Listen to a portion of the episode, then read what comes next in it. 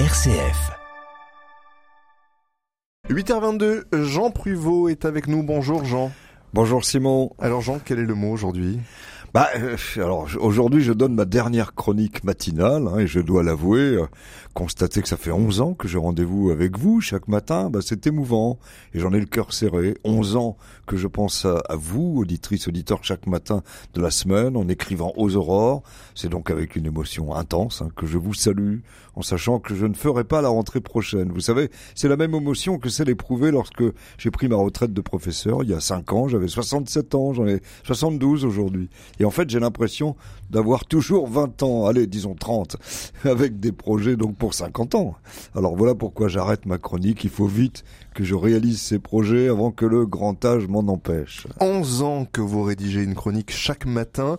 On, on l'imagine, Jean, c'est un nombre d'heures imposant que vous nous avez offert. Ah bah, c'est vrai, Simon. Et, et comme je n'ai pris aucun congé à part les grandes vacances, j'ai calculé que ça a donné au total 2420 chroniques.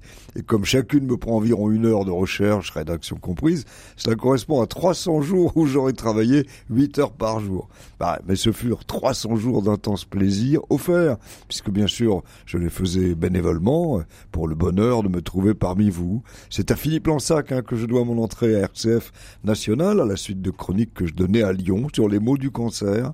La sympathie, la vive amitié furent immédiates, et, et c'est à l'époque Martin Ferron qui me mettait le pied à l'étrier. Je ne savais pas que je partais pour plus d'une décennie chaque matin. Hein. J'ai donc retrouvé ces héros du matin que sont mes amis matinaliers, Olivier Tonnelier, Virginie Mars, François, Stéphanie Gallet, Antoine Bélier, Simon, formidable Simon Marty, tous si joyeux, constructifs. Et pendant toutes ces années, j'ai salué un très grand capitaine derrière les manettes. Je pense à Pierre-Henri Paget, dans le studio parisien, toujours si serein, si gentil, si professionnel, sans oublier Philippe et Pascal à Lyon. Et il me faudra une heure pour évoquer les autres amis sur Lyon, Emmanuel Jousse, Étienne Pépin, Lucie Bavrel, Vincent Bellotti, Renaud Vol. Que de talents et quelle famille merveilleuse, humaine, joyeuse, tournée vers l'avenir, avec des auditrices et auditeurs si fidèles, de vrais amis aussi. Ben voilà, aujourd'hui, j'avais prévu un mot, mais je ne l'expliquerai pas. Alors Jean, quel est donc ce mot si particulier que vous avez prévu? Bah merci. Vous savez ce qu'on dit aux enfants Merci qui? Bah merci RCF.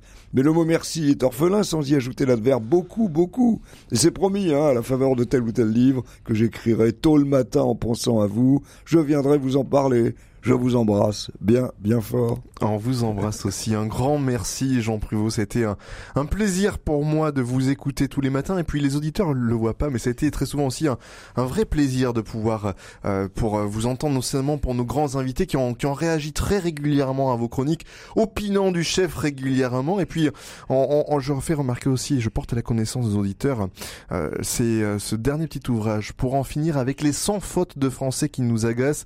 C'est le Figaro littéraire qui, euh, qui édite ce, ce, dernier petit opus. En deux mots, Jean, qu'est-ce qu'on peut en dire?